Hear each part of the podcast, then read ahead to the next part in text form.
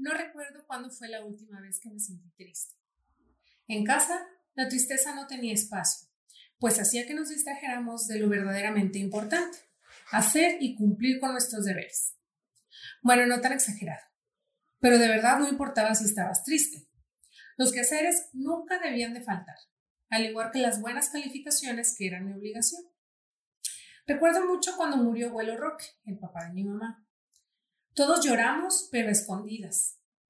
Recuerdo a todos recibiendo los brazos de condolencias y decir, al final, la vida tiene que seguir por mamá. Hay que ser fuertes.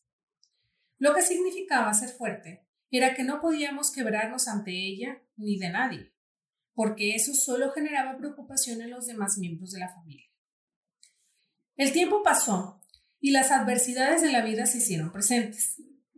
Un divorcio me dejaría sola con mis hijos sacándolos adelante con uñas y dientes. Recuerdo perfectamente estar en la esquina de la cocina intentando hacer de cenar, mientras las lágrimas recorrían mis mejillas. Lágrimas que limpiaba inmediatamente cuando cualquiera de mis hijos entraba y me veía. La respuesta a la pregunta, ¿estás bien, mami? ¿Por qué lloras? Siempre fue la misma. Claro, hijo, todo bien, todo bien. Solo me duele un poco la cabeza. Bueno, después fueron los pies, después fueron los ojos, y así cada parte de mi cuerpo.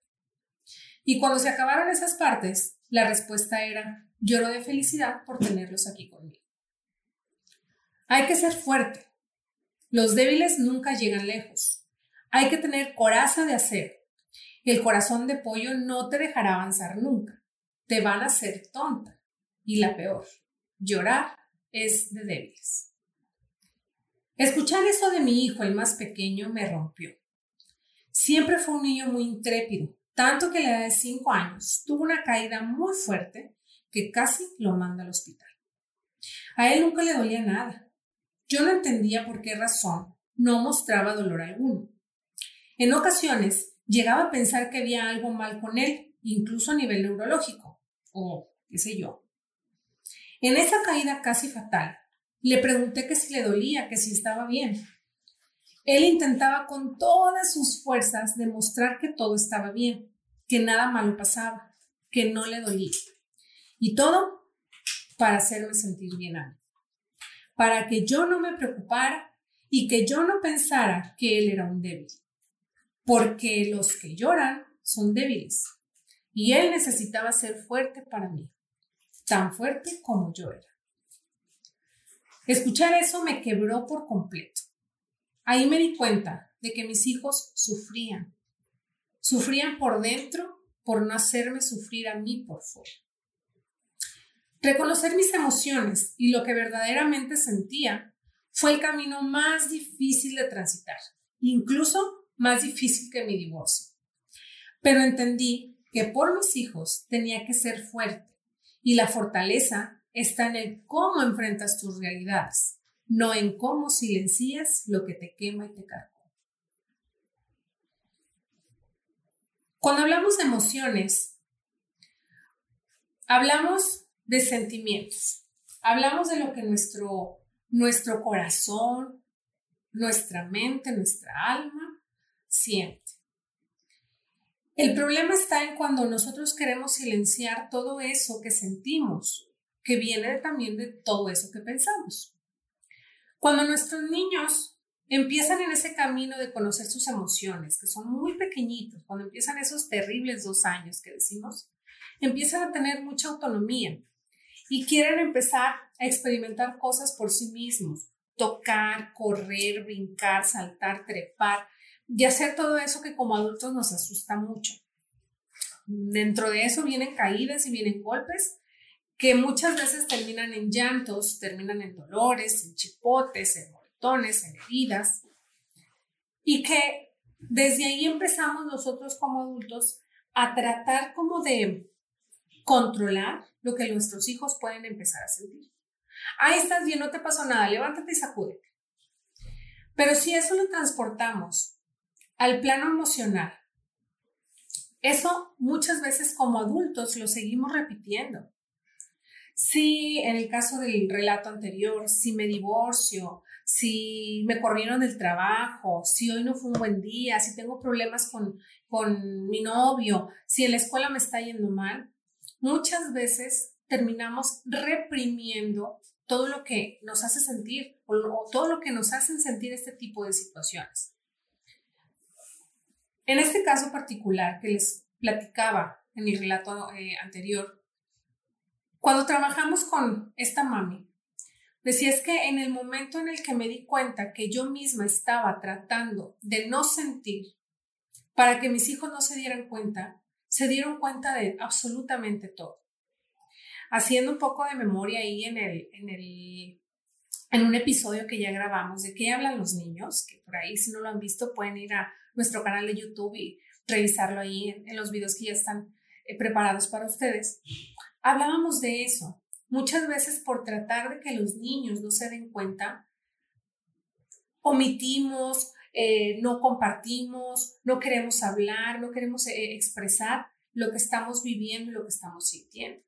No está mal sentir, no está mal que nuestros hijos sepan que estamos tristes, que estamos cansados, que estamos molestos, que no nos ha ido muy bien, porque tampoco está mal que sepan que estamos felices, que estamos contentos, que hay mucha alegría en nosotros tendemos muchas veces a guardar las emociones negativas, entre comillas, porque no son negativas. Las hemos relacionado de esa forma, porque no se sienten tan bien, ¿no? Es como decir, oh, es que eso no se sienten tan padre, entonces no me gusta llevarlo, no me gusta sentirlo.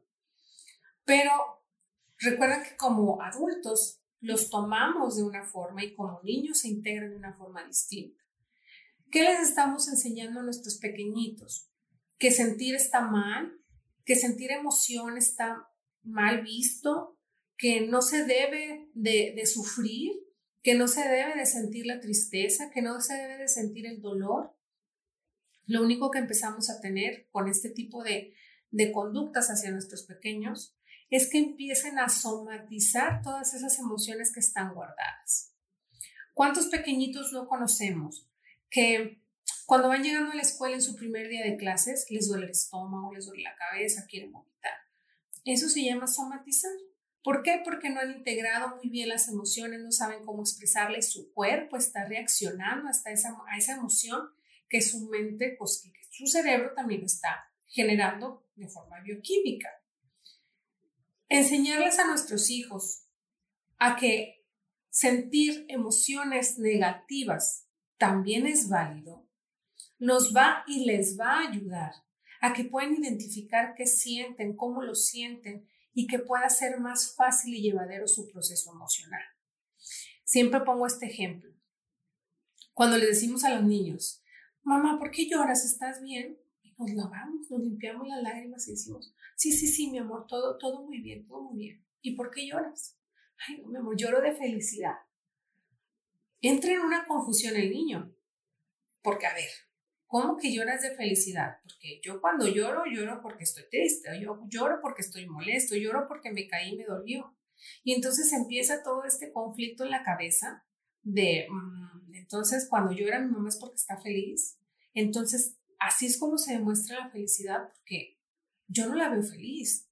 Yo veo que todo el tiempo está callada, yo veo que todo el tiempo papá está enojado. Entonces, ¿cómo se demuestra la felicidad? ¿Cómo se siente la felicidad? En el relato que acabamos de escuchar al inicio, se veía muy claro cómo por tratar de proteger a nuestros hijos o por tratar de proteger a nuestros pequeños, porque pueden que no sean nuestros hijos, es el sobrino, es el nieto, es el hijo de mi amigo que viene y que yo cuido, muchas veces solo estamos haciendo que se repita todo eso que nosotros en su momento aprendimos de una forma inadecuada. Lo más rico que tienen los niños es el poder de experimentación sin miedo alguno. Y si cada vez que experimentan podemos ayudarlos a ponerles nombre a todo eso que sienten, si estás enojado, decirle a nosotros que reconocemos el que está molesto. Sí, y podemos empezar a la edad de un año y medio. Sí, ya sé que estás molesto porque quieres comerte una paleta ahorita. No te voy a dar una paleta porque no has comido, porque eh, no queremos comer paletas o porque ya te comiste una, ¿sí? O Yo sé que en este momento quieres jugar con tu videojuego y entiendo que estés muy molesto. Yo también estaría muy molesta si yo no pudiera tener algo que quiero en este momento. Sin embargo, hay tiempos y el tiempo del videojuego ya se acabó. El hecho de que yo ponga y nombre lo que el niño siente no significa que estoy accediendo a lo que el niño quiere o lo que el niño nos está pidiendo. Con ejemplos como este, podemos irles enseñando a nuestros hijos o a nuestros pequeños, incluso en la escuela, cómo demostrar lo que sienten, cómo expresar lo que sienten, para que si va y se pelea con alguien, pueda decir, es que me peleé, ¿por qué? No sé. Es que, maestra, fulanito me está molestando, estoy enojado por eso. Trabajar con el tema de las emociones es un camino largo porque primero implica que como adultos lo trabajemos para que podamos compartirlo con nuestros hijos, con nuestros alumnos, con eh, nuestros niños, con quienes están a nuestro alrededor. Sentir emociones no está mal. Lo que ya no es adecuado o lo que ya no nos sirve o lo que nos lleva a incluso nosotros mismos somatizar estas emociones que no compartimos es el hecho de no querer reconocer, el hecho de querer evitarlas y el hecho de no poder, no ponerle nombre y no, tratar de no pensarlas. Si uno las piensa, uno les pone nombre y al ponerle nombre es más fácil saber sobre qué tengo que trabajar. Espero que te haya gustado este nuevo episodio que está hecho con mucho, mucho amor y con muchas ganas de que puedas seguir aprendiendo más y más y más a conectar con tus hijos y a conectar también con el mundo que te rodea. No olvides suscribirte a nuestro canal, está en YouTube, o seguirnos en nuestras redes sociales donde estaremos compartiendo estos videos y más información que te va a ser mucha, mucha ayuda. Muchas gracias por seguirnos, muchas gracias por vernos. Hasta la próxima.